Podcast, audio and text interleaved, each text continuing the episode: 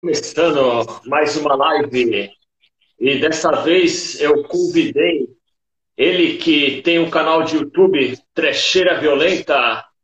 Ele é o Osvaldo Mac. Boa noite. Boa noite, boa noite. Obrigado pelo convite. Imagina, obrigado você por ter vindo participar. E hoje, vamos ver, esperar chegar um pouquinho mais pessoal aí. Testando novo horário, agora às 8. E vamos falar de filmes de terror. Eu preparei algumas perguntas. Tem também pergunta da galera. Vamos começar aqui já 8 horas. Vamos lá. Uh, primeiro você me diz assim, como é que começou? Como, quando você começou a gostar de filme de terror?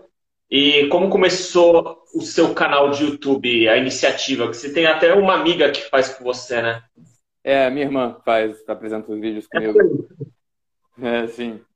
É... Assim, quando comecei a gostar de filme de terror, eu, eu realmente não sei dizer. Uma coisa do tipo, quando é, criança, pré-adolescente, eu assisti O Chamado e aquilo foi um filme que eu, eu fiquei com muito medo, me traumatizou muito depois disso foi só. Depois disso foi mais tranquilo assistir qualquer tipo de filme de terror. Foi aquela Quantos coisa. você tinha quando viu o chamado? Ah, eu não lembro. Uns 10 anos, talvez menos. O filme saiu em 2002, eu acho, então provavelmente de 8 a 10 anos que eu tinha. É, foi iniciativa da minha irmã, inclusive, que ela tinha alugado o filme numa, numa locadora. É, e mas aí depois disso comecei a fazer isso também, né? Ia na locadora, via aqueles monte de DVD na prateleira, um monte de fita na prateleira, e as capas que mais chamavam atenção era a capa de terror, comecei a pegar para ver por lá. E foi uma coisa que eu, eu gosto muito de fazer com os meus amigos e com a minha irmã também. Só que a gente gosta daquele tipo de filme que é de qualidade questionável mesmo, né? Tipo, que é, tanto que o nome do canal é Trecheira Violenta. A gente gosta das trecheiras. E aí a, a ideia do canal foi meio mútuo, assim, né? Que, tipo, é... eu lembro que a gente falou, cara, a gente tá assistindo muito desses filmes ruins, que a gente sabe que é ruim, pra não fazer nada com isso. A gente tem que falar desses filmes em algum lugar. Aí. Aí o nome do canal foi, foi a minha irmã, que, que criou o nome Trecheira Violenta antes da ideia do canal. Foi algum dia que ela só falou: ah, escolhe uma trecheira violenta aí pra gente assistir. Eu falei, pô, esse, esse é um bom nome, Trecheira Violenta. É um ótimo nome. Por esse nome eu já me inscrevo porque. Então você não pegou aquela época que tinha na, passava na Band o Cine Trash que o Zé do Caixão apresentava? Você não, era muito pequeno nessa época. É, então... é. Isso eu fico Aí... sabendo só por, por comentário mesmo no canal. Cara, eu, eu assistia filme de terror quando era criança, eu gostava muito, que era bem na época, nos anos 80, que tava começando aquele filme de terror comédia, sabe? Uhum. O, o, Evil Dead começou aí nessa linha, tinha a volta dos mortos-vivos, então é um terror meio exagerado, é trecheira mesmo, comédia. É, assim, é, é meio que o trash proposital, né? Que eles. Que antes era, não era trash proposital, era trash porque a galera tentava fazer e dava errado, ficava engraçado. Acho que o Evil Dead, o Retorno dos Mortos Vivos, foi quando a galera começou a falar, ah, não, é, o pessoal gosta de ver filme assim, então a gente faz filme assim de propósito. É verdade. Cara, você crê que eu, eu tinha uns sete anos de idade, aí eu fiquei traumatizado com filme de terror, eu parei de assistir por anos e anos. É. Só na adolescência eu voltei. E nem acreditar que é o Halloween 3. Season of ah, the. O da, o da, máscaras. É, sim. Aquela cena que a, a mulher vai mexer na moeda lá e vai um raio na cara dela, que ela fica toda deformada. Ah, sei, sei. Eu fiquei impressionado com essa né? cena. É, eu fiquei anos sem, sem me interromper com essa cena. Cara, o pior é que é, isso é uma coisa que, que eu e minha irmã, a gente, a gente tem essa teoria, né? Que a galera que gosta de filme de terror teve um filme de terror que traumatizou na infância, pelo menos. Porque pra gostar de filme de terror tem que ter tido algum contato desses. Aí, minha irmã fala que o dela foi o sexto sentido, o meu foi o do chamado. Sexto sentido é pesado também, que é mais realista, é. então. É, sim, sexto sentido tem. Isso é pior que é o tipo de filme que eu pego pra ver hoje em dia e falar, ah, não é tão ruim assim, mas quando você é mais jovem, você vê aquelas cenas daqueles fantasmas, aquela, aquela galera aparecendo, tipo, enforcada, menina cuspindo sangue, sei lá, tipo, é, é uma coisa, uma coisa impactante. O chamado também, tipo, a cena da Samara, a cena da TV, eu, tive, eu fechei o olho a primeira vez que eu vi quando eu era criança, que não aguentei ver. Hoje em dia eu é. falo, ah, ok, é uma cena de uma cena de terror maneira, sabe? Você está calejado lá já. A gente viu todos é. os filmes que já não tem tanto impacto. O, o, explica para a galera aí, tem, até a Ivana Sol perguntou, e é uma dúvida que o pessoal tem muito. Uh, tem vários gênero, subgêneros de terror, inclusive tem é, filme de terror e de horror. Você pode aí diferenciar para a galera, você que entende bastante, diferença de filme de terror e filme de horror. E falar dos outros gêneros, tipo, tem gore, slasher, de primeira pessoa. É, é, cara, então, para falar a verdade, essa distinção de terror e horror, pra, eu nunca fiz muito essa distinção, na verdade. O que pode ser essa, essa distinção é mais a coisa do, do terror psicológico, né? que geralmente filme de terror fica associado a é, aquelas imagens mais tipo filmes slasher, geralmente, né? Que são, quando você pensa em filme de terror, você pensa tipo no Jason ou no, no Fred Krueger, esses assassinos que é, são os filmes que, que é, eles até têm alguns sérios, mas a maior parte é aquela trecheira, é meio terror comédia também.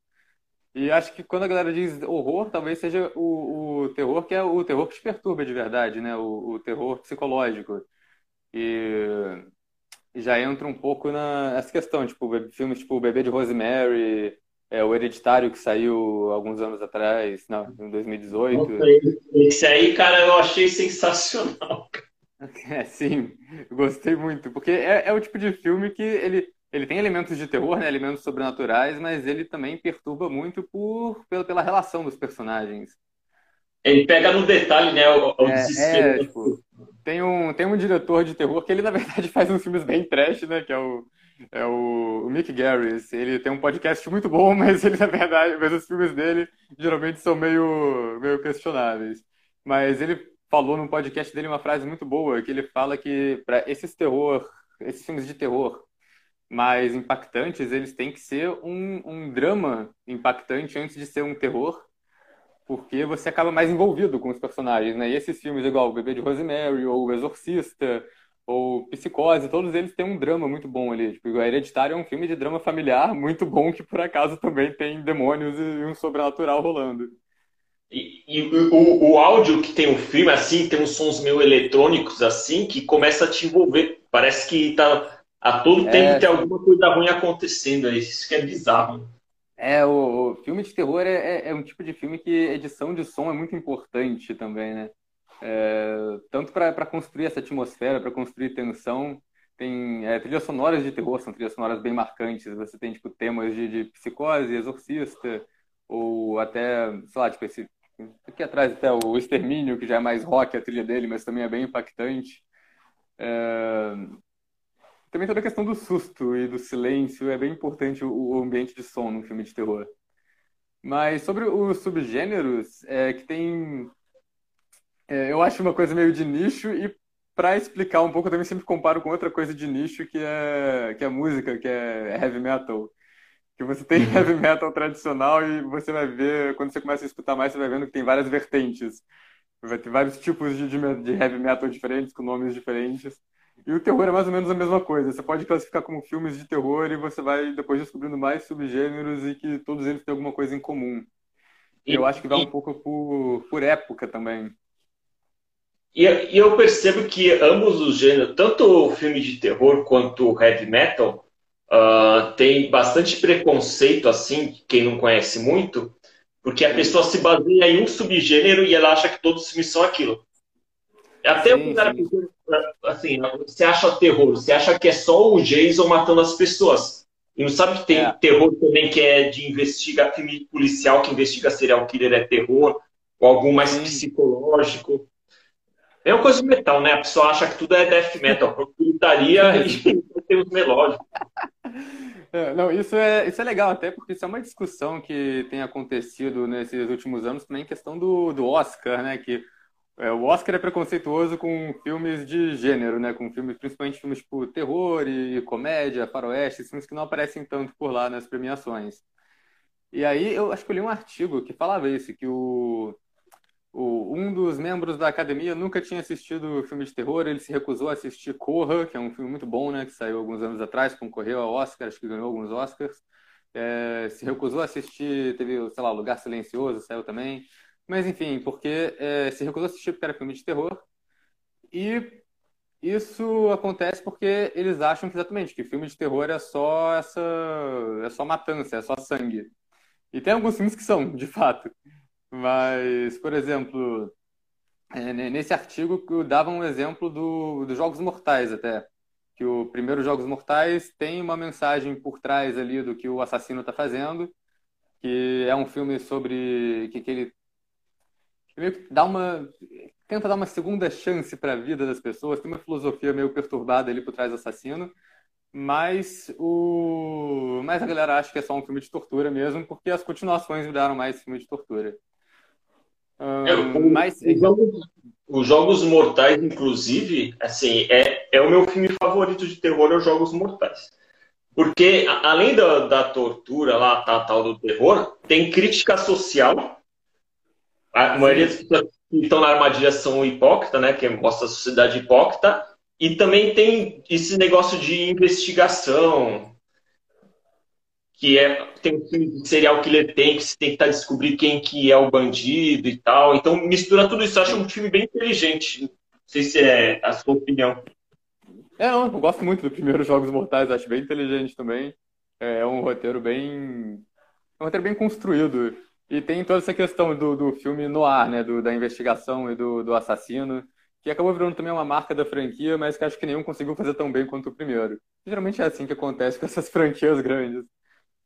Um, e, e, isso também é outra discussão, porque tem filmes de assassino, tipo O Silêncio dos Inocentes, que é um clássico do cinema, que foi, acho que talvez o, o último filme que ganhou os cinco Oscars principais, né? Melhor ator, melhor atriz, diretor, filme e roteiro.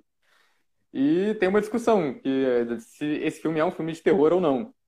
Muita gente fala, ah, não é um terror, é um thriller, é um filme psicológico. Mas é, o Hannibal Lecter é um assassino, um canibal, é, é meio que uma figura marcada de filmes de terror. Eu considero Silêncio dos Inocentes um filme de terror também. Até eu ia fazer essa pergunta, eu vou até adiantar a pergunta aí. Que eu ia perguntar para você, o que, que faz um filme se tornar um filme de terror? Que às vezes tem um filme de investigação ou de aventura que aí entra no gênero terror. Uh, esse aí, Diferentes Inocentes, a, a, princípio seria um filme de, de investigação policial, só que aí começa a ter umas cenas. O que, que faz ele, ele ser terror, hein? Entrar de vez no gênero terror, cara? Uma boa pergunta também. Até porque, o, às vezes, ele não precisa ser tipo um filme só de terror para ser considerado um filme de terror. Eu não sei se faz sentido, mas é porque você tem os filmes que misturam gêneros também. Você tem filmes de terror comédia que tem elementos de terror, elementos de filmes de comédia. Então, é, o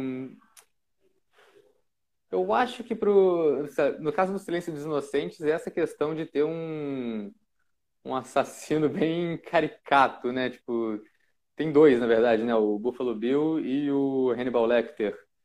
Mas é, é, acho que é uma coisa da cena também. Tem tipo uma cena que o, o Hannibal Lecter arranca o rosto de um guarda e usa o rosto dele para escapar. Tem todo um. Ele coloca o corpo do cara pendurado, meio que exibindo assim. Tem um valor de choque também que acho que dá para ser relacionado com filme de terror. Bastante coisa agora, né? Tem a autópsia é. lá mostrando tudo na cara. Inclusive, cara, esse filme aí, na minha opinião, eu para mim o Buffalo Bill dá mais medo que o próprio Lector, cara.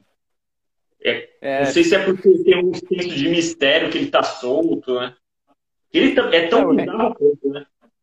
É, ele é tão bizarro quanto. E também o Hannibal nesse filme, ele fica mais de ajudante da protagonista, né? Ele não é o vilão principal da história. Ele é o vilão principal dos outros filmes da franquia, né?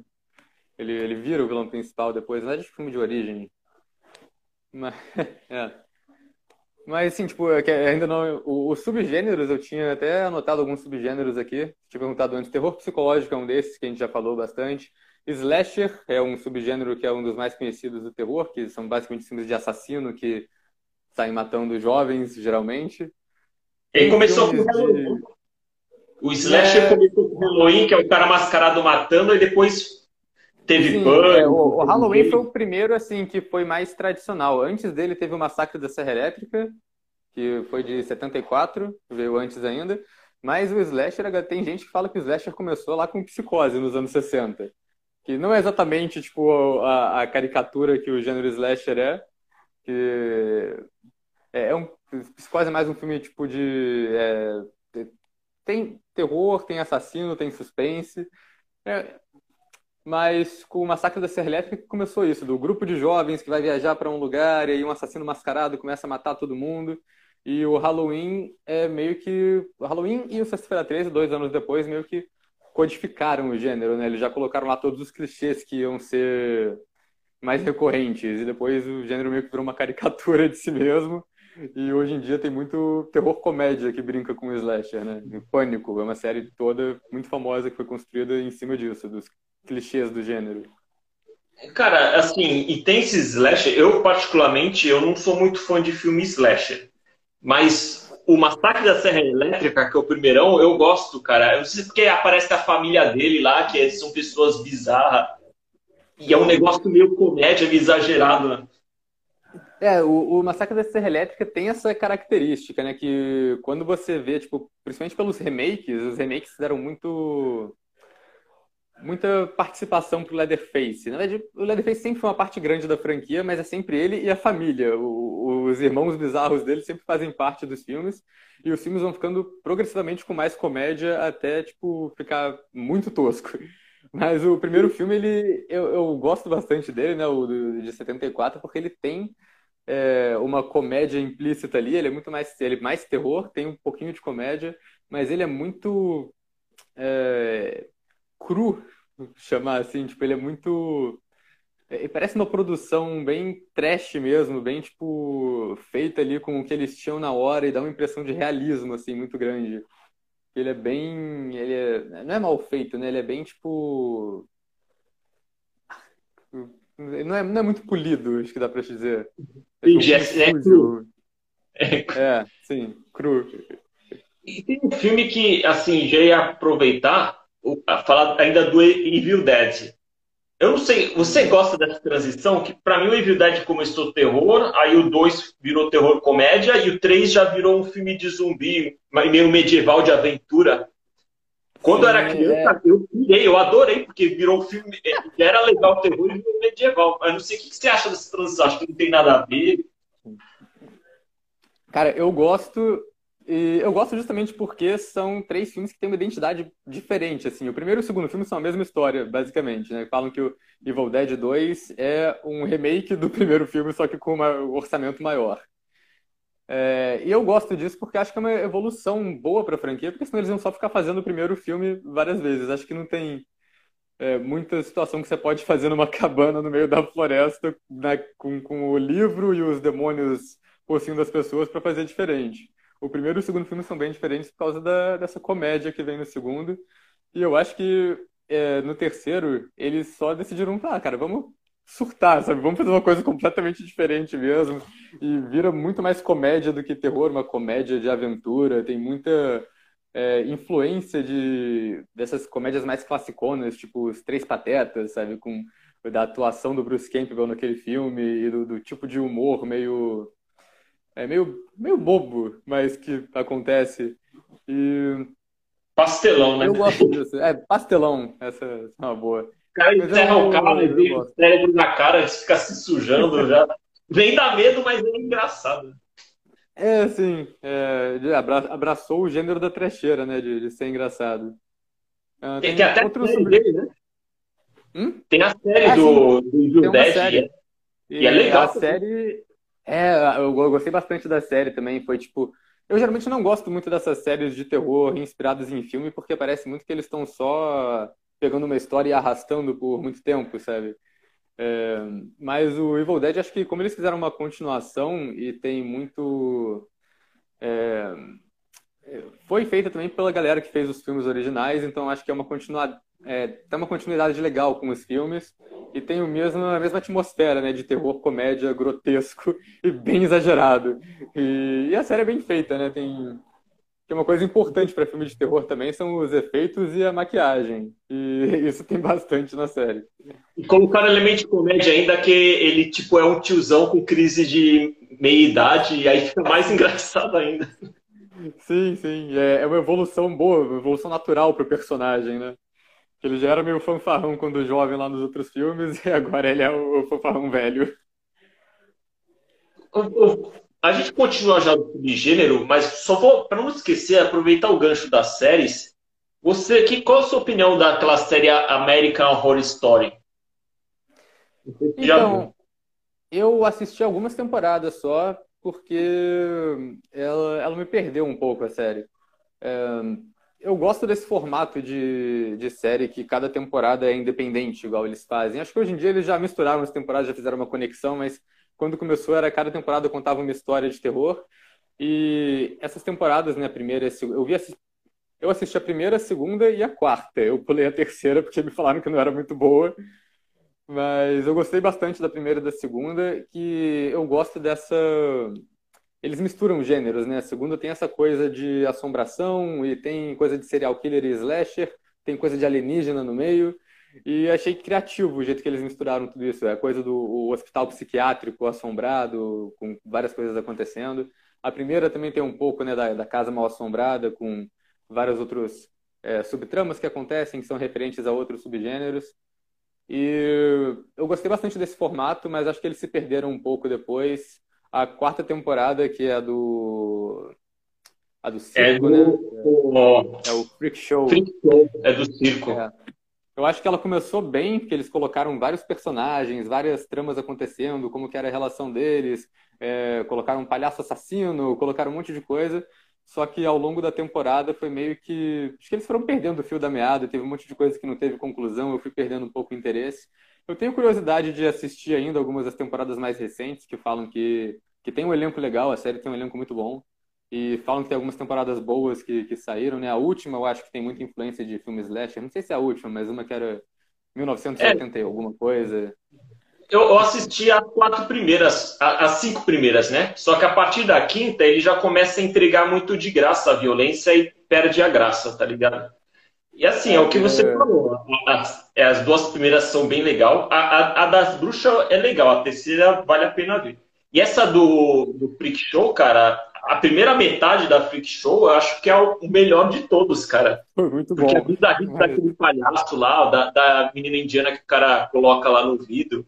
Sim, é totalmente tem um episódio de Halloween com o cara que tem o rosto atrás da cabeça também, que é bem maneiro. Mas Aquele episódio é sensacional, cara. tem Deep Web no meio. Enfim. Mas pro final da, do, pro final da temporada acho que eles se perderam, não, não gostei muito do jeito que eles concluíram tudo. É, e, e, depois eu não assisti mais. E aí, continuando os gêneros, cara, é, assim, tem uns filmes que foram tão clássicos que geraram subgênero, né? Tipo, Volta dos Mortos-Vivos, o REC. Sim, sim. É... Que eles... Que, que o filme tem que ter que eles geram várias cópias, depois vira um subgênero? Eu acho que para gerar um monte de cópia dessas, o que ele tem que ter mesmo é sucesso de bilheteria, ter, ter feito bastante dinheiro, porque filme de terror tem isso. Que você pega, por exemplo, o Bruxa de Blair, que foi o foi um desses primeiros filmes que foi found footage, que é esse subgênero, né, de found footage é os filmes de câmera na mão, que fingem que são documentários, esses filmes tipo Atividade Paranormal, o REC, e... Enfim, tem vários desses filmes de found footage. E o Bruxa de Blair saiu no final dos anos 90, que foi todo um. Não só foi um filme de muito sucesso, que fez muito dinheiro na bilheteria, até porque ele não teve quase orçamento nenhum, eles só jogaram os atores no meio da floresta e falaram: ah, improvisa aí. É, foi toda uma experiência assim, diferente de, de cinema. E eles também começaram a usar que estava é, a internet da época lá, eles fizeram todo um, um marketing viral para passar a impressão de que o filme era verdade, de que era realmente um documentário sobre os jovens que se perderam na floresta, é, por causa da, dessa maldição da bruxa. Então, nesse caso, teve tipo um grande sucesso em cima de um orçamento pequeno e quando isso acontece, geralmente Hollywood vai começa. O que, que a gente tem para fazer que é parecido que a galera se interessou em Bruxa de Blair e a gente tem que mostrar mais mais do que mais disso, né? Isso aconteceu com os filmes slashers nos anos 80, tanto que você tem é, o Sexta-feira 13 foi um sucesso muito grande em, em 1980, quando saiu. Eles lançaram um filme do Sexta-feira 13 por ano, até tipo 1987, quando eles começaram a dar umas pausas. E daí veio um monte de filme slasher, e um monte de filme slasher que era claramente cópia de Sexta-feira 13, que se passavam no acampamento, no lago. É, filmes tipo o The Burning, Chamas da Morte, e Acampamento Sinistro. É, e isso, isso aconteceu também com. Aconteceu com vários subgêneros. Hoje em dia a gente tem esse. Também, né? Exorcista tem vários lá, hein? No cinema Oi? saindo. Exorcista, filme de Exorcista é, é um filme. É, o Exorcista também foi um filme que deu um impacto muito grande quando saiu nos anos 70. Mas esse também é um subgênero, né? Muito. Acho que é um dos subgêneros que mais tem atualmente, que é o do sobrenatural. É, fantasma, exorcismo. E isso foi por causa, eu acho, do filmes tipo o próprio Sobrenatural e o Invocação do Mal, né? Que agora tem todo um universo cinematográfico com Invocação do Mal. Que aí tem Invocação do Mal, A Freira. É, que são todos os filmes conectados. Os filmes da Annabelle, a boneca, que eu, na verdade, nem vejo muita graça, mas as pessoas gostam, continuam fazendo sucesso. É... De motos o... é o mais tem. Acho que até o Silêncio dos Inocentes começou a ter vários virou um subgênero, que Aí lançaram Seven. Aí agora tem é, um montão sim. de filmes desse tipo, né? De é, serial killer. O, o, Seven, o Seven ainda é um dos bons, né? Porque tem muito filme de serial killer também, de investigação. Inclusive tem até uma um dos filmes que eu sempre falo no, no canal é a, a franquia do Hellraiser. Que reclamar de Hellraiser já virou meio que uma, uma recorrência do canal. Nossa, eu ia falar agora do Hellraiser, cara. Eu tava escrevendo para falar nisso, cacete. É, porque o, o, Hellraiser aconteceu isso com a franquia, que o Hellraiser começou como um filme bem único de sobrenatural, aquela coisa dos demônios, eles nem são demônios, né? eles são demônios ou anjos, são entidades sobrenaturais que têm essa coisa do sadomasoquismo, do prazer e da dor, e eles vêm para as pessoas que resolvem, que têm essa obsessão por resolver o quebra-cabeça deles, são poucas pessoas que resolvem. Enfim, tem muito. Tem, tem muita, muita mitologia, dá pra chamar, nos dois primeiros filmes do Hellraiser. Até o quarto, eles tentam levar essa pegada sobrenatural, mas do quinto pra frente, eles só começaram a pegar um monte de roteiro de investigação de detetive e que não eram relacionados com Hellraiser e colocavam o Pinhead, o mascote da franquia, né, para aparecer no começo e no final do filme e falavam: Isso é um filme do Hellraiser. E os filmes claramente eram todos cópias de Seven. Porque saíram, tipo, depois do Seven. Sabe que é perguntar do Hellraiser? O, o primeiro Hellraiser, tipo, é um clássico absoluto do terror. A história é bem criativa e tal. Aí eu, eu assisti só os dois primeiros. Eu assisti o segundo e eu achei bem pesado o segundo. Só que começa a chegar no final, que eles estão lá no inferno, e começa a virar trecheira comédia o negócio, né? Começa é, a parecer um é. pouco, espirrar os negócios na cara. E eu, caramba, que transição foi isso? Não, o, o, segundo, ele, ele é muito. Eu gosto muito do segundo, eu acho que ele é, é quase para a pare com o primeiro. Só que no final, quando tem o personagem do médico, né? Que é um personagem bem interessante, é um médico que ele quer abrir o portal para o inferno para virar um dos cenobitas, uma dessas entidades.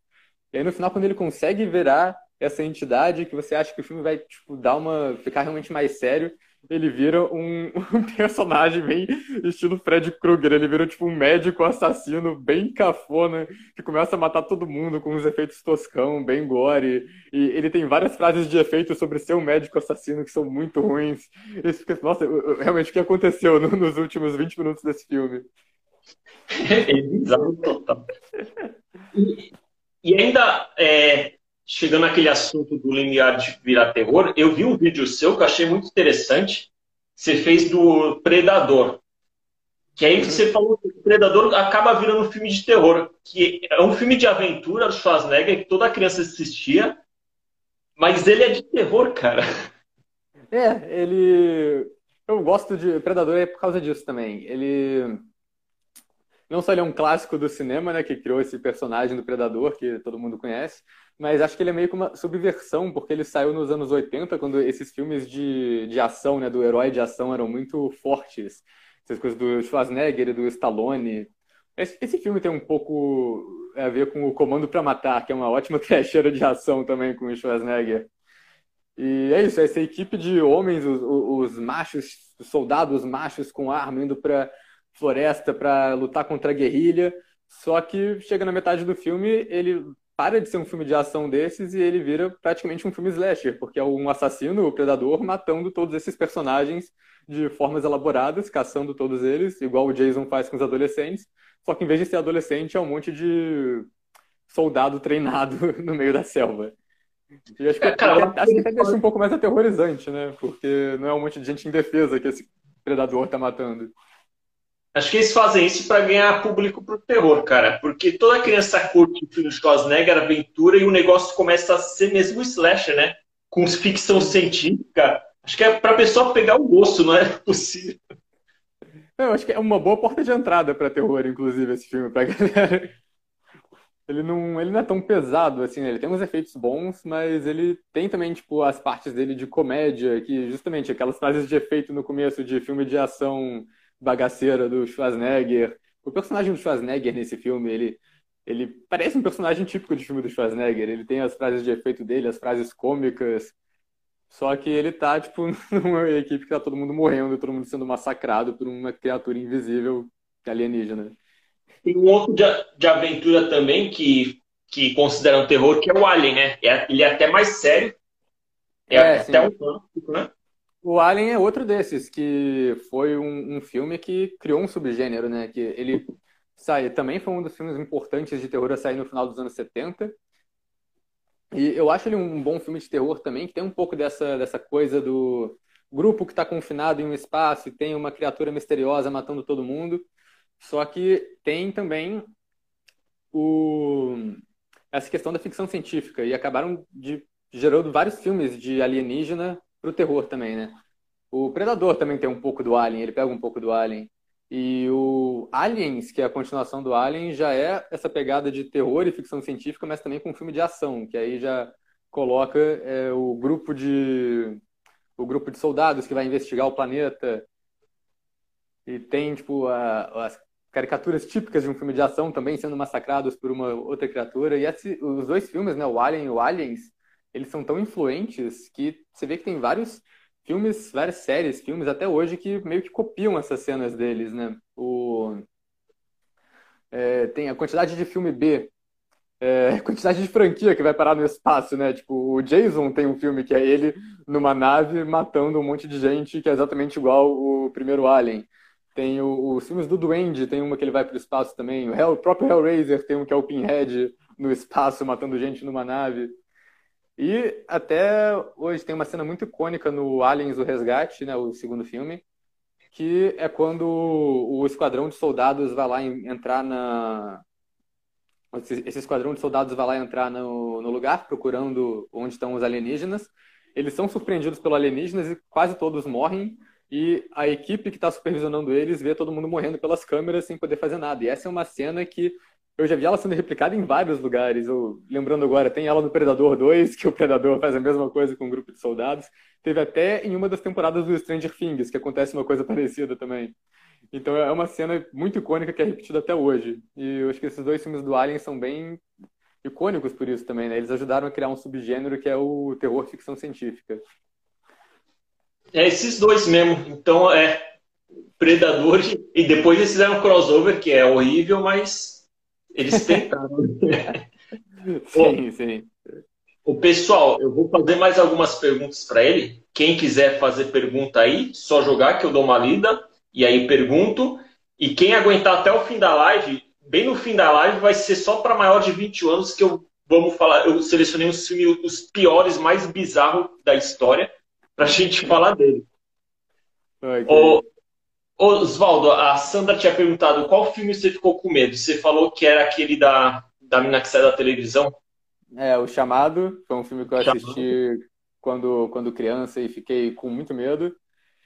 E, Tem mais algum que assim, ficou com medo?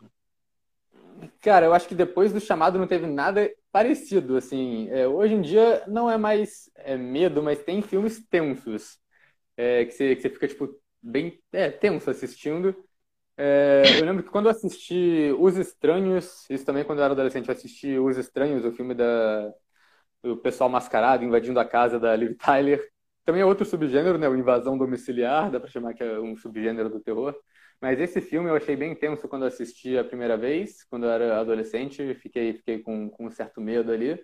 Já reassisti atualmente e não achei tão, tão tenso quanto era, mas geralmente a primeira vez que você assiste, que você não sabe o que vai acontecer, sempre acaba sendo mais é, impactante. E tem outros filmes que são, tipo, a, a Bruxa, que saiu recentemente, foi um filme que. Não foi um filme amedrontador, mas é, são filmes que acontecem umas coisas tão bizarras que. É, você, tipo, você fica o filme inteiro meio que é, é, hipnotizado pelaquilo, tipo, com a tensão mesmo. É, filme tipo A Bruxa, o próprio Hereditário é um filme bem, bem pesado, bem forte, assim. O filme de invasão de casa, eu lembrei de um filme que eu achei bem criativo e, e vai nessa linha. Eu não lembro o nome em português, aquele que é, um, um, dia do ano as pessoas podem matar quem quiser. Ah, é o The Purge, é o 12. Ele teve dois nomes. Acho que ele saiu como 12 horas para sobreviver ou alguma coisa assim, mas depois que começaram a lançar continuações, eles trocaram para Uma Noite de Crime. Noite de Crime, exatamente. Eles fizeram já uns quatro filmes desse aí. É, eu vi os dois primeiros só. O... Eu gosto da ideia, mas eu não sou tão fã dos filmes assim, porque o, o, segundo eu acho que ele já virou uma trecheira de ação. O primeiro ele faz a, a, a parada da invasão domiciliar, mas ele tem uma coisa que é, eu acho que é meio imperdoável o filme de terror atualmente fazer isso, que são os personagens que. Não tenho como, como dizer de um jeito melhor, mas é personagem burro mesmo, que é outro clichê de filme de terror. Que é tipo, de ah, piranha, só pra morrer, né? É, sim, porque o, o Noite de Crime é um filme que é, a premissa é boa, são é, 12 horas que você pode fazer qualquer tipo. Você tá liberado para fazer cometer o crime que você quiser. Mas o primeiro filme ele foca nessa família que tá numa casa que tem um sistema de segurança. É, o cara trabalha vendendo sistema de segurança, então ele tem o melhor sistema de segurança do mercado. E aí, como é que você faz para a galera conseguir invadir essa casa. Você fala, ah, o pessoal que tem dentro da casa tem que fazer alguma merda. E aí tem que ter, tem que ter uns personagens meio, meio burro no filme para fazer a trama funcionar. Tem o cara tocar a campainha e abrir, né?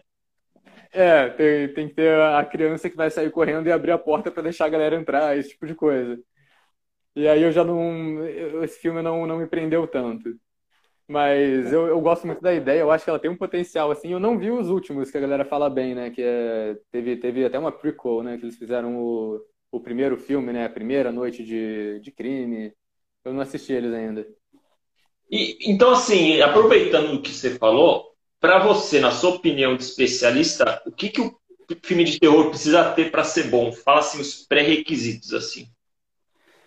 Depende do, do filme de terror, né? Acho que depende do que, que ele quer passar.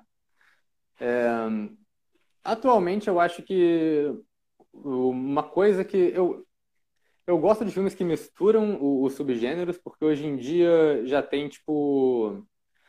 É, já, tudo já virou meio clichê, né? Os filmes, eles são. Tipo, você não vai fazer um filme slasher hoje em dia igual você fazia nos anos 80, com os mesmos clichês, as mesmas. É, os mesmos personagens, senão vai ser só tipo um repeteco. Então acho que hoje em dia os filmes bons de terror eles têm que eles têm que arranjar um jeito de se reinventar. Ou é, se for o caso tem uma pegada tem muito filme que faz isso tem essa pegada revivalista. É, que quando acaba sendo muito tipo um filme é uma homenagem ao filme dos anos 80 se ele acaba apelando muito para homenagem também ele não acaba não sendo tão memorável mas se ele fizer direito a essa homenagem, eu acho que ele. Acho que tem filmes que conseguem fazer isso. Mas enfim, o. O. Mas acho que essa questão de misturar subgêneros é uma coisa que, que eu tenho visto bastante em filmes que eu, que eu tenho gostado, sabe? É... Filmes que, tipo, teve um filme que saiu recentemente, foi o Terror, recentemente, 2015, faz cinco anos, mas é o Terror nos Bastidores, que é um terror comédia Acho que essa década de 2010 foi muito década com, com terror comédia, evidente, mas, tipo. Terror nos Bastidores é um filme que ele, ele tem muita metalinguagem. Ele é um filme slasher dos anos 80, mas ele também é um filme que tem personagens que estavam assistindo o filme que ficam presos dentro do filme. Aí isso é um diferencial legal para a trama, porque são personagens que sabem dos clichês e sabem o que está acontecendo. É a mesma coisa que o Pânico fez, né, para reinventar o slasher nos anos 90 também. Tem filme tipo o Tucker e Dale contra o Mal, que saiu também em 2010. É um filme que é... Parece um filme de caipiras assassinos, né? Um filme slasher desses, do, do meio do mato. Só que o, os caipiras do filme não são os assassinos. Tem um grupo de jovens que enxerga ele como os assassinos da história, mas eles são os heróis, na verdade. E quem acaba sendo o vilão é um dos, um, um dos jovens desse grupo, que é meio sociopata. Tem, tem umas subversões de gênero, assim, eu acho isso importante. E eu acho que só, eu acho que uma coisa, já que também a gente está numa época que a gente já mais ou menos já viu de tudo no cinema, com esses subgêneros de terror, eu acho que uma coisa que é importante para fazer um filme bom é um estilo, é ter um estilo bem evidente, um visual bem evidente. É, teve um filme que foi um dos meus filmes preferidos que saiu é, alguns nesses anos, foi o Mandy. O filme, a história dele é bem simples, é uma história de vingança, é um grupo religioso que mata a mulher do protagonista e ele quer vingança nesse grupo. Só que o filme todo é feito de um jeito muito estiloso, ele tem uma, uma atmosfera própria. É, e é um filme que está o Nicolas Cage, que já é um ator que eu gosto por causa desses filmes trasheira que ele faz, que ele, ele surta bastante. Mas o filme tem toda uma fotografia bem única, bem neon, umas cores vibrantes. Ele tem essa coisa de. A direção ah, dele é bem impactante. É bom mesmo, é, então. Eu gostei bastante. Ele tem muito estilo tipo de, de design, sabe? Os vilões têm uma gangue de motoqueiros que se veste de um jeito meio Mad Max, meio Slipknot. Tem um. O filme tem toda uma atmosfera de heavy metal, de, de, de, capa de CD de heavy metal. Parece que você tá vendo uma capa o tempo todo.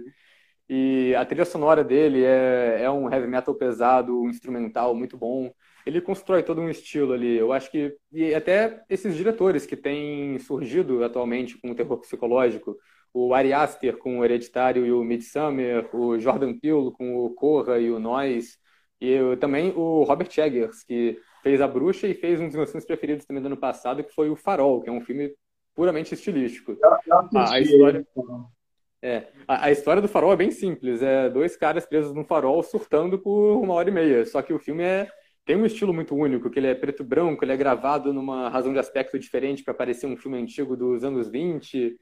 Ele tem toda essa, essa essa direção claustrofóbica e essas cenas surreais. Eu acho que o estilo do diretor é uma coisa que importa muito para diferenciar filme, os filmes de terror hoje em dia. Tanto que esses filmes do, do Invoca Verso que tem saído agora, eu não. Eu gosto dos filmes do, do Invocação do Mal em si, mas esses outros, tipo A Freira ou A Maldição da Chorona, parece muito que é só um filme de susto, que ele não tem muito conteúdo além disso. Só jump scare, né? Eu é, não gosto muito de jump scare. O pessoal, jumpscare é aquele filme que dá susto, de repente aparece uma bruxa e a música fica. o pessoal pula da cadeira. Me é, fala o seguinte. É? Eu vou falar que tem jumpscares que são bem feitos em filmes de terror, mas o problema é quando o filme é só jumpscare e às vezes não tem nem coisa para te assustar. É só, tipo, pula o gato do armário, toca um barulho alto e é só um susto de graça, assim. Tipo, isso, eu não vejo muita graça nisso é, tá fazendo o espectador de bobo, na verdade, estão é, enrolando. É, sim, sim. E me fala assim, agora, é, o pior filme de terror que você já viu? De ruim, não de pior de, de bom, pior de ruim. É uma, é uma disputa, é uma, uma bela disputa, mas tem dois que, que são os dois no topo da minha lista de piores filmes que eu já vi. Um eu até já falei no canal, ele virou meio que uma piada recorrente do canal também, que é um filme chamado Drácula 3000. É, alguém tinha falado aí que o Drácula 3000 era bom. Melhor que o Alien. Acho que foi de zoeira, então. Provavelmente, porque até para o público do meu canal, Drácula 3000 virou uma piada. É, porque eu construí muito suspense em volta desse filme. O que aconteceu foi que eu, quando. Eu demorei, tipo, a gente demorou uns dois anos para chegar a 2 mil inscritos. Quando chegou a 2 mil inscritos, eu fiz review do filme Drácula 2000 que não é, não é uma maravilha muito grande, não, mas é um filme ruim divertido, Drácula 2000. Demorou dois eu anos para tipo, 2000? Foi, é, sim, demorou, demorou um tempo, tipo... É porque o primeiro ano a gente não postou muita coisa, a gente viajou na metade do ano, ficou quase um mês sem postar vídeo e demorou um pouco. Mas quando a gente chegou, mas aí que foi, como a gente demorou para chegar no 2 mil inscritos, eu falei, ah, no vídeo de Drácula 2000, falei, quando chegar em 3 mil inscritos, eu faço um vídeo de Drácula 3000, o pior filme que eu já vi. Achei que ia demorar muito, Mas aí, do nada, teve, tipo, um mês depois, teve um pulo que, que eu lancei um vídeo falando sobre a franquia do Halloween. Teve um pulo e o canal foi, tipo, para quase 30 mil inscritos muito rápido. E eu fiquei lá, é, acho que vou ter que fazer esse vídeo do Drácula 3 mil agora. E a, galera ficou, e a galera ficou cobrando nos comentários, obviamente. Mas o Drácula 3000 é um filme, ele, ele tipo, tenta pegar a história do Drácula original e replicar ela se passando no ano 3000, então ele tenta ser uma ficção científica. Só que não só ele não tem orçamento para isso, como ele ele é mal feito, os personagens não fazem sentido, tipo, todo mundo os personagens são pessoas ruins, você tipo odeia todos aqueles personagens, o Drácula em si mal aparece no filme. E ele tenta fazer uma comédia que não funciona um dos, um dos membros da tripulação, ele é um... Ele é interpretado pelo Cúlio, que é um rapper que eu reconheço ele como o rapper que canta a música de abertura do Kenan Kel, o programa da Nickelodeon lá dos anos 90. E é ele mesmo? É ele mesmo, é o cara que cantava o tema de abertura do Kenan Kel, ele tá no Drácula 3000, e ele e ele, o personagem dele é para ser uma figura cômica, ele vira um vampiro figura cômica e ele é muito ruim. As atuações são ruins, é tipo, os caras entram na nave e o equipamento de astronauta deles é uma máscara de mergulho. E eu lembro que uma vez é, eu entrei na sala de TV, meu pai estava assistindo esse filme, e tem uma cena que é o personagem do, do rapper tentando abrir um caixão com um pé de cabra. Que eles acham um caixão na nave, e meu pai resumiu tão bem o filme, ele virou e falou, cara, é o ano 3000 e eles não têm uma tecnologia melhor que o pé de cabra para abrir esse negócio ainda. É, é, isso que é Drácula 3000. E ele foi o pior filme que eu já vi por muito tempo, até outra, outra história é, curiosa, que tem um filme que saiu em 2015, por aí, que é um filme chamado Krampus. É um filme bem divertido, um terror, é um terror comédia bem divertido, que é do mesmo diretor de um outro filme sobre Halloween chamado Contos dos Dias das Bruxas, muito bom também, é o cara que fez esse último filme do Godzilla. E é um filme que eu queria ver, esse Krampus. E aí, um dia eu vi lá que tinha um filme do Krampus na Netflix, e falei, pô, vou assistir então, né, vou ver qual é. Eu achei que fosse esse filme. É...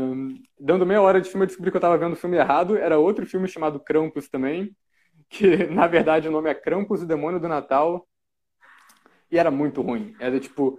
É, é, é um filme que não acontecia nada. Tipo, os primeiros 15 minutos do filme eram a mesma cena de duas pessoas discutindo num bar, tipo, e era muito mal gravado.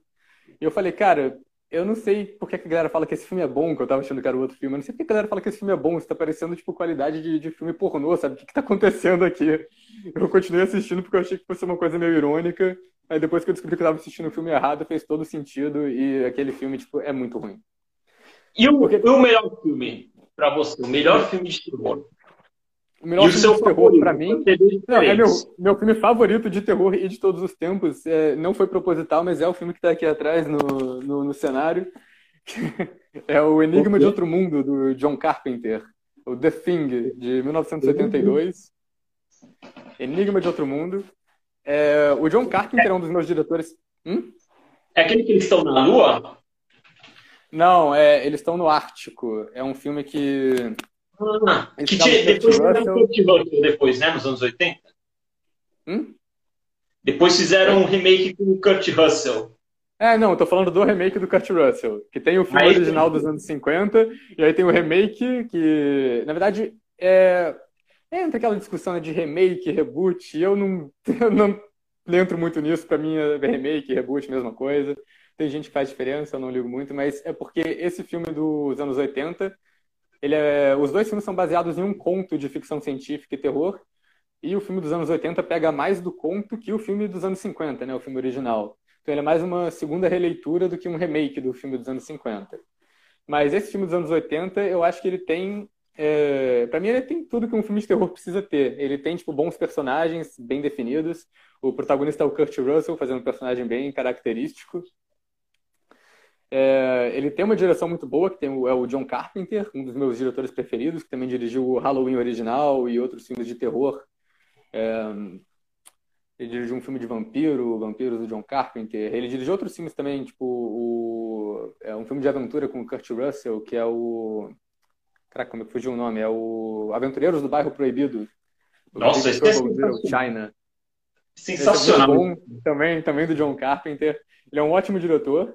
E o Enigma do Outro Mundo ele tem muito estilo próprio e ele tem efeitos especiais muito bons, tipo efeitos práticos, grotescos, né, todos aqueles alienígenas e essa outra expressão que a galera usa, né, que é o body horror, que são transformações grotescas corporais acontecendo com os personagens e é tudo bem realista, tudo muito bem feito é, e que você vê aquilo, né, os efeitos práticos, eles são muito bons até hoje. E ele tem uma trama muito boa, né, que é um, um vilão que você não sabe quem é. Ele é um alienígena que consegue, que é um shapeshifter, né? Ele troca de forma, ele consegue virar qualquer uma daquelas pessoas naquela base. E o roteiro do filme é todo construído para você não saber quem é o alienígena e os personagens também não sabem, você não sabe quem é o alienígena. E é sempre surpreendente quando alguém se revela assim, ser um ser um dos alienígenas. É um filme de descoberta também, que tem um final bem pessimista que eu gosto muito. Eu acho que esse é um dos meus, é, um dos meus, é o meu filme preferido de todos os tempos, eu diria. Um dos meus filmes de terror preferidos de todos os tempos. Cara, também tem eu, outros, eu, né? Eu vi dois meses atrás esse filme, pela primeira vez. Oi? Eu vi há uns dois meses atrás esse ah. filme pela primeira vez. Esse nome é bom, né? Porque Enigma de Outro Mundo. Porque a coisa, para mim, é aquele filme do Chantilly que mata as pessoas. É, sim, o, é o The Stunt. É do Larry Cohen, outro cara que faz muito terror comédia. Mas é, é o filme do Chantilly que mata a gente. Eu acho ótimo que tem. Acho... É, aquele filme é bom também. Também tem muito body horror, muito efeito prático. Eu acho engraçado desse filme é que acho que. Eu não falei dele no canal ainda, mas eu estava pesquisando sobre ele por causa de algum outro vídeo. E eu acabei numa aba assim na internet que falava, né, os nomes que o filme tem em outros, outros países. E aí um do, o nome que ele tem, acho que sei lá, na Itália, traduz para o sorvete assassino. E eu falo, é, pode ser o, o filme chamado Sorvete Assassino, acho que funciona. É isso, literalmente. o Chantilly Assassino funciona também. Ô, Oswaldo, nós estamos completando uma hora. Você tem tempo de fazer um chorinho para falar de filme bizarro?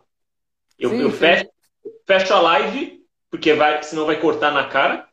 Eu vou uhum. abrir outra e aí a última parte da live que nós vamos falar dos filmes mais bizarros do mundo. Ok, beleza. beleza. Vou fechar aqui e abrir outro. Vamos deixar aí o pessoal aí.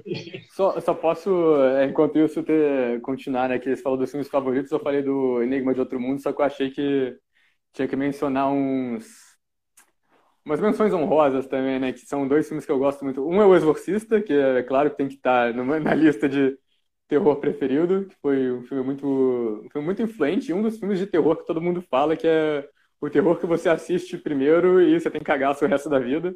Eu acho que o Exorcista é bem isso. E um outro filme italiano que eu gosto, que é o Suspiria, também de um diretor que eu gosto muito, que é o Dario Argento.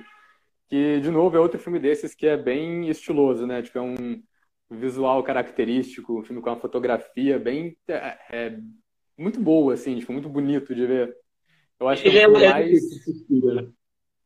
O Suspira, a história dele é bem simples, na verdade. É um filme que é uma menina, uma, uma mulher que se matricula numa escola de dança na Europa, acho que em Berlim, e ela, quando ela chega nessa escola de dança, ela vai lentamente descobrindo que a escola é meio que uma frente para um grupo de bruxas, um culto de bruxas. E a história é só isso. É, é, é só isso mesmo, ela lidando com as bruxas.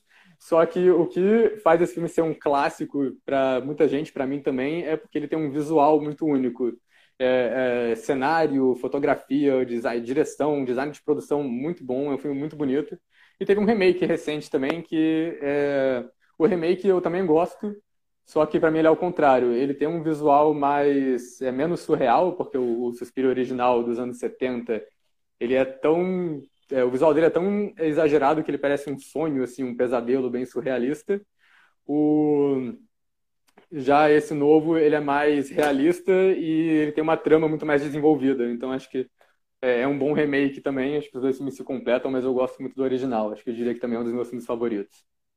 O que eu acho mais o melhor, os melhores mesmo é Jogos Mortais, já falei, que é o que eu mais gosto. Sim, sim. E Silêncio dos Inocentes, que acho que isso é unânime, né? É, também. é o, deve ser o top 3, se considerar a de terror, que é muito bom.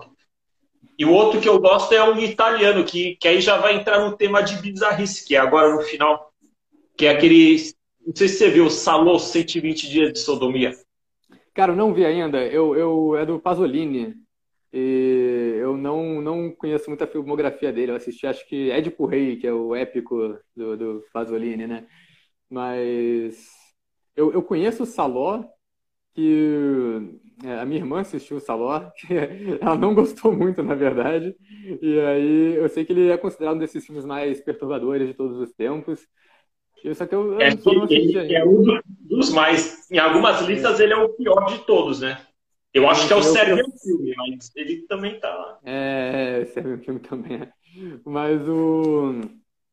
O Saló eu conheço a história, né? Que é um grupo de jovens que é pego para um experimento nazista, né? Tipo, eles são servos e cada capítulo do filme vai acontecendo coisas progressivamente mais bizarras com eles. É, é a história do Marquês de Sade, né? Só que eles adaptam a época do fascismo na Itália. Seria, na verdade, uma ele é uma crítica social ao fascismo, né? Uhum. Para ver como o cara tendo poder ele domina quem, quem não tem nada, né? E aí os caras fazem experimentos de bizarro. É, são três atos, né? O primeiro experimentos sexuais, o segundo é com cocô, literalmente aparece. Sim, sim, a galera, a galera comendo cocô, tô ligado. E o último, e o último eles vão cortando o pessoal em pedaços lá. E... Só que tem todo o contexto dos diálogos. Não sei, eu gostei muito, né? Assim, é bizarro total. Para quem curte filme bizarro, é um, é um prato cheio. É porque eu, e... é, é, porque eu não gosto muito desses filmes que são é, bizarros só por valor de choque, sabe? Tipo, é, que é o que a gente chama no terror de torture porn, que veio depois do, do primeiro Jogos Mortais, né? Que é filme que é basicamente só tortura, só gore e sem muito conteúdo. Eu não sou muito fã disso, mas. E, não, mas tem conteúdo lá, pra caramba. É, eu achava que Saló era meio que isso, então não tinha visto ainda, mas eu vou pegar pra ver. O, Aí me fala assim outros que você acha dos mais bizarros dessa linha aí. De torture porn? Não, de qualquer coisa, de terror que é ah, bem bizarro. Okay. Pode cara, ser gore, perturbador. Bizarro, perturbador. Eu acho o terror psicológico bem perturbador. Teve um filme de um diretor que é o Yorgos Lanthimos, é o diretor grego, que ele faz uns filmes bem esquisitos ele fez esse filme alguns anos atrás, que é O Sacrifício do Servo Sagrado, que é o filme de. É um filme que é um cara que. Eu nem sei como falar muito sem dar spoiler, né? Tem esse problema. Mas basicamente, a, a, tentando resumir a trama, é um cara que ele tem que escolher qual membro da família dele que vai morrer para uma maldição. Eu acho que esse tipo de escolha, assim, tipo de, de psicológico, é muito perturbador para mim. E também tem esses filmes mais bizarros. Tem, tipo, filme de gore. É, tem, claro, é, Centopeia Humana, esse tipo de filme que é... Ainda esperando é, a galera que... O, o, cientista maluco que junta a galera, junta três pessoas conectando a boca na bunda da outra para fazer uma grande centopeia. É, tem o Tusk, eu não lembro o filme do. Eu não lembro se ele teve algum nome em português, talvez Tusk a Transformação, que é um cientista maluco que captura o Justin Long e transforma ele numa morsa, que também é outro filme de body horror. É, é, esse é muito esquisito. É, e é de um diretor de comédia, né, que é o Kevin Smith. E... O Holocausto Canibal, você viu? Holocausto Canibal, sim, é do Ruggero Deodato, outro diretor italiano. Esse filme eu acho que é perturbador por dois motivos. Não só ele, é, ele tem o gore, né, os efeitos bons, e ele também tem, verdade, vários motivos. Ele também foi um dos primeiros filmes a brincar com essa coisa do found footage, né, do documentário falso. Então, é, muita gente achou que era um filme de verdade também, que, que eles estavam mostrando. Apesar do próprio filme uh, ter uma história de armação que são uns executivos assistindo a fita do Holocausto Canibal. Meio que já entrega que é uma ficção. Mas ele também é muito tenso, que eu achei que foi difícil de assistir, porque é, tem uma problemática da própria produção, que tem várias mortes de animal que acontecem no filme que não são efeitos, que são, tipo, eles realmente matando os animais. E tem aí toda essa questão que é, o diretor obrigou os atores a matar os animais, os atores estavam super desconfortáveis, não queriam fazer aquilo, então teve uma parada meio abusiva também do diretor. Então ele é um filme muito pesado de várias maneiras. E o pior é que é, é uma história boa, no fim das contas. Ele também é um filme de comentário social sobre essa galera que, tipo, é, ah, a galera good vibes e tal, que vai pro meio da floresta gravar um documentário e vão ficando, tipo, super sádicos do jeito que eles tratam esse pessoal lá, os índios no meio do, do mato, né? Eu, eu sou meio insensível, mas esse dois filmes me deixaram desconfortável só. Esse Holocausto Canibal, pelas cenas, é, é bem revoltante aquelas cenas, cara. E, e o Serbian filme, que eu acho que para mim é o pior de todos, assim. Não sei é se você assistiu. Serbian filme. Ah, o Serbian filme. Eu conheço de reputação também. É que tem esses dois, assim, que para mim eles são os mais exemplos reputação? de torture porn que eu não assisti ainda. Oi? Qual que você falou, além do Serbian é o, Film? É o, não, é o Serbian Film e tem um outro que acho que é Guinea Pig, que chamam, que é outro filme só de tortura e mostrar efeito. Pera, Guinea é, o quê? Guinea Pig, tipo... É o, animal, né? O porquinho da Índia, eu acho que é, assim, que, que é o nome em inglês. Guinea Pig. É outro filme de tortura só também. Que é, eu acho que ele, ele, é literalmente só tortura. E tem até uma história meio esquisita que o. Não lembro se foi com esse filme ou se foi com alguma continuação, mas eu lembro de ter lido isso. Que o ator, o Charlie Sheen, ele assistiu o filme, achou que fosse um snuff filme, né, um filme de assassinato real, e, e entrou em contato com o FBI, rolou uma investigação, alguma coisa assim. Eu não sei se essa história é verdade, eu sei que eu li ela na internet. Mas tem esses dois, né? O Serbian Filme também é um. Pior que o Serbian Filme eu não sei muito do que, que se trata, para falar a verdade. Eu sei que ele tem umas cenas bem tensas de, de, de sexo. Eu não gostei da cena, mas é, é bem constrangedora a cena, cara. E, e também tem um filme lá que é. Mas aí ele já é mais bem feito, que é o. Não sei se você viu Mártires, que é um filme francês. Sim, sim. O, a, França, a França tem muito desses filmes considerados perturbadores também por causa de um movimento que rolou no cinema francês no começo dos anos 2000, que chamam de é, New French Extremity, né? Que é tipo é, de cinema extremo.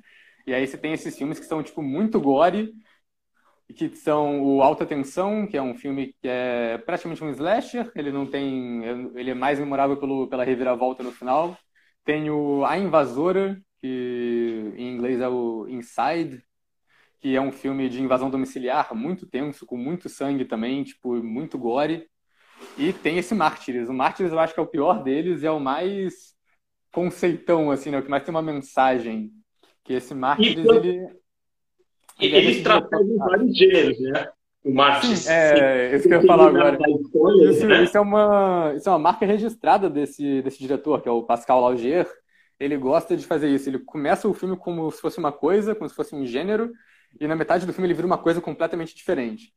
É, eu acho que o filme mais comercial dele, né, é o Homem nas Sombras, que é The Tall Man. É um filme de 2012 com a Jessica Biel, que ele começa como um filme de parece que vai ser um filme de assombração, um filme de cidade amaldiçoada, mas depois ele vira outra coisa, ele vira um filme de investigação, uma coisa meio é, eu já ia dizer um pouco mais sem graça até, porque eu não gosto tanto do final desse filme. Mas os outros dois filmes dele tem é o Mártires, né, que começa como um filme de invasão domiciliar, que com aquela família feliz na casa. E depois virar gore. É, e depois ele vira um filme de gore, ficção científica muito esquisito, que, que termina com uma mensagem meio, meio bizarra sobre o sentido da vida e o que tem no, o que tem depois da vida, é, muitas coisas, entra com umas filosofias estranhas, umas reflexões muito, muito esquisitas no final, e muito gore também, né, tipo, o tempo todo. Então é um filme bem impactante, acho que de, de, em todos os aspectos de perturbador, né, é um bom filme de, de colocar né, nessa lista. E o outro filme desse, desse diretor é um que saiu faz alguns anos, que se chama, é muito mais tranquilo do que o Mártires, se chama Incidente em Ghostland que você começa achando que vai ser um filme de, de assombração também, talvez. E ele também acaba virando outra coisa na metade do filme. Ele tem, tipo. Você começa achando que é uma coisa, depois, na metade do filme, você acha que é um filme de assombração. E depois que você vê que também não é um filme de assombração, é outra parada. É, várias reviravoltas ao longo da trama. E esse cara, acho que o Pascal Laugier é um diretor bom em fazer isso. Que, igual eu falei antes, né? Filmes que misturam os subgêneros agora, filmes que se destacam bastante. Legal. Cara, eu, eu tô anotando tudo, várias dicas que você tá dando aí. New French Stream. E vou procurar o time do movimento aí, nem isso aí. Isso é uma coisa que eu gosto muito do, do... Que eu faço canal fazendo análise de filme, mas eu gosto muito também quando as pessoas vêm falar, tipo, ah, assisti Suspiria, assisti O Enigma do Outro Mundo, assisti um filme desses que você falou por causa do seu vídeo, gostei muito, virou um dos meus filmes preferidos. Eu acho legal isso, que é filmes bons que as pessoas não conhecem tanto, que não são tão divulgados, eu que dá para dá para pessoas conhecerem assim. Acho que é um uma das coisas que eu mais gosto de, de receber, um dos feedbacks que eu mais gosto de receber. Tem, tem uma pessoa que é a Gabriela, não lembro se foi a Gabriela que falou, perguntou qual, qual gênero que é o, que é o escape room. Para mim é tipo subgênero vindo dos jogos mortais, né? É, assim, é, é, engraçado que o... isso é uma coisa que. Eu não sei se tem um subgênero oficial, mas é um subgênero que, que a gente meio que cunhou um termo para ele no canal. Que a minha irmã, ela particularmente é muito fã desses filmes, eu gosto também, que são filmes de confinamento, né? Tipo, é um grupo de estranhos que acorda em um lugar estão é, presos lá e eles têm que fazer, é, não necessariamente acorda, mas eles se encontram presos em um lugar e tem que fazer alguma coisa bizarra para escapar. O primeiro Jogos Mortais é isso, né? São os dois caras que acordam no banheiro e tem que participar do jogo mortal para conseguir, para saber o que eles têm que fazer para escapar. E a gente batizou esse subgênero de Five Strangers, né? Tipo, cinco estranhos, porque geralmente essa é, a prim... esse, é assim que começa a sinopse desses filmes. Cinco estranhos estão presos em uma casa e tem que descobrir por que estão lá. Nove estranhos estão presos em algum lugar. E tem muito filme assim, principalmente depois dos Jogos Mortais.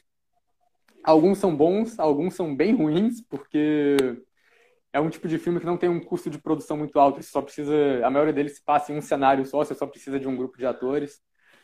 Mas é, o Escape Room é meio que isso, né? Um, é, é, é um Five Strangers com um orçamento alto que é um grupo de estranhos que são convidados para esse jogo, né? Eles Esse é aquele que tem uma parte que está cheio de neve dentro, não é isso? Hum? Que tem uma sala é? que é de cabeça para baixo?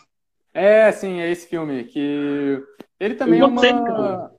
Porque tem essa. Eu gostei desse filme, ele é, ele é divertido ele, ele tem essa coisa, né, que hoje em dia é muito popular também, né? É, não mais por causa da, da pandemia, mas era, tava muito popular a questão dos escape rooms, né? Aquela, essa sala que a galera vai jogar e fica presa com um grupo, seu grupo de amigos, você tem que descobrir as pistas para escapar. E a premissa do filme é a escape room mortal, né? Se, se um escape room tivesse realmente matasse as pessoas. E aí tem esse grupo de estranhos, e geralmente são vários estereótipos, né, que, que são desse gênero. Tem o cara que é o especialista em salas de escape, que é convidado. E aí tem o babaca, sempre tem o babaca porque ele que movimenta a trama. É o cara, o cara egocêntrico que sempre coloca, se coloca acima do grupo e empurra as pessoas na armadilha, esse tipo de coisa. Então, e tem outros filmes desse estilo que, que a gente gosta bastante também. Tem um filme é, nesse, nesse subgênero, né, que a gente meio que inventou o termo. Não inventou o subgênero, a gente inventou a, a nomenclatura, né? Que tem um filme chamado A Sala de Fermat, que é um filme espanhol, que é sobre um grupo de quatro matemáticos, né, quatro estudiosos da matemática, que são chamados para uma sala. Quando eles entram nessa sala lá para resolver um problema, a sala começa a encolher, as paredes começam a se fechar e eles têm que resolver equações matemáticas para conseguir escapar. É um filme mais interessante do que parece, na verdade. Ele... O tipo cubo é melhor que o cubo. Cubo é cubo. mais ou menos.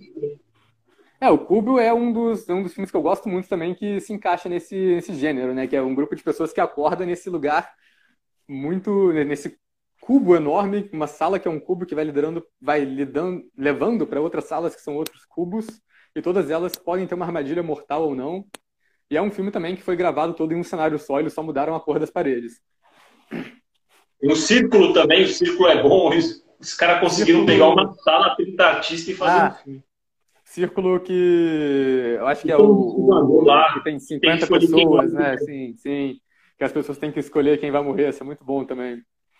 É, e é impressionante também que são 50 personagens nesse filme, 50 estereótipos numa sala discutindo quem vai ser o próximo a morrer e votando. É um filme de que esses filmes de, de gente presa numa sala também acaba sendo muito filme sobre uma análise é do comportamento social. das pessoas, né? Tipo, uma crítica social também. Muitos deles têm esse aspecto. Alguns fazem bem, outros não, né? Que também tem uns filmes bem questionáveis, assim, tipo. Eu lembro que teve um filme que a gente assistiu que o nome era My Little Why. É, nem lembro, acho que talvez o nome seja O Olho que Tudo Vê, mas eu posso estar inventando isso também, eu realmente tô, não lembro.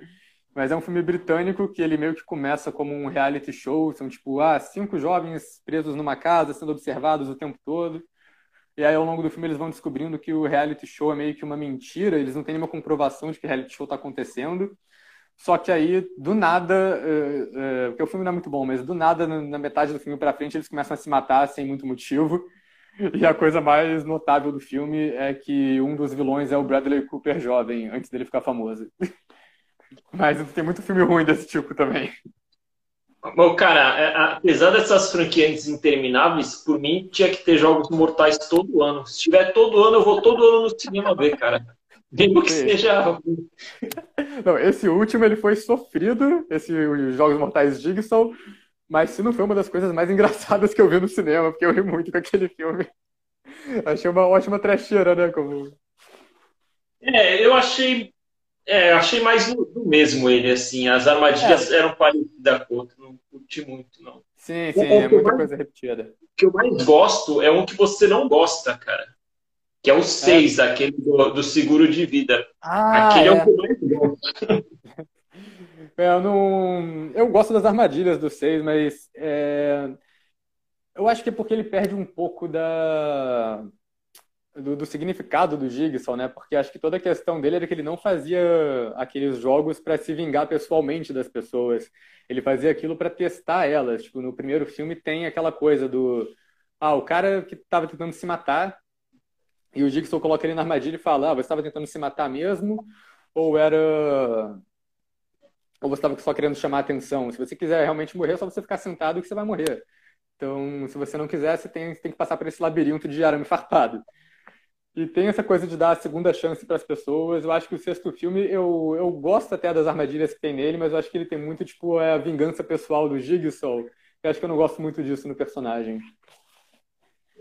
Ô, Osvaldo, é, nós estamos terminando a live. Se quiser falar alguma coisa do seu canal aí, pode, ah, pode falar à vontade de encerrar deixar o jabá aí, então, né? Tipo, é, o canal, que acabou que a gente não apresentei no começo, o canal é Trecheira Violenta no YouTube.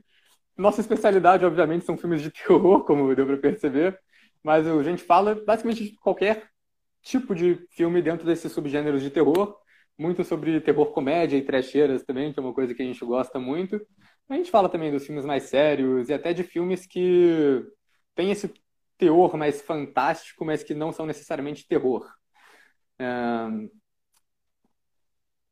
Nosso objetivo é fazer umas análises mais descontraídas, assim, né? Tipo, a gente gosta de falar no, no vídeo como se a gente estivesse numa mesa de bar mesmo, conversando. E tem vários quadros diferentes. Tem análise de filmes mais recentes, análise de filmes mais velhos, análise de franquias. Então, se vocês gostam de filmes de terror, dê uma passada lá para conferir. Beleza. Obrigado, Oswaldo. Foi muito legal essa live. Foi muito assunto, aliás. É, sim, e... sim. O que precisar é só avisar aqui. Obrigadão, Oswaldo. Obrigado pelo convite Valeu. de novo. Falou.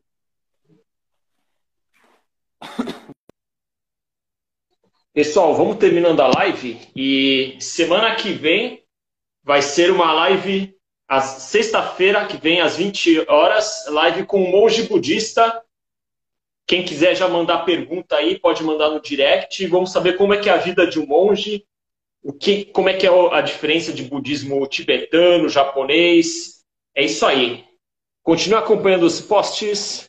E em breve, em breve vou lançar o, o canal do YouTube. Eu já estou escrevendo os roteiros dos vídeos e eu já vou falar disso em breve. Obrigadão, pessoal. Boa noite.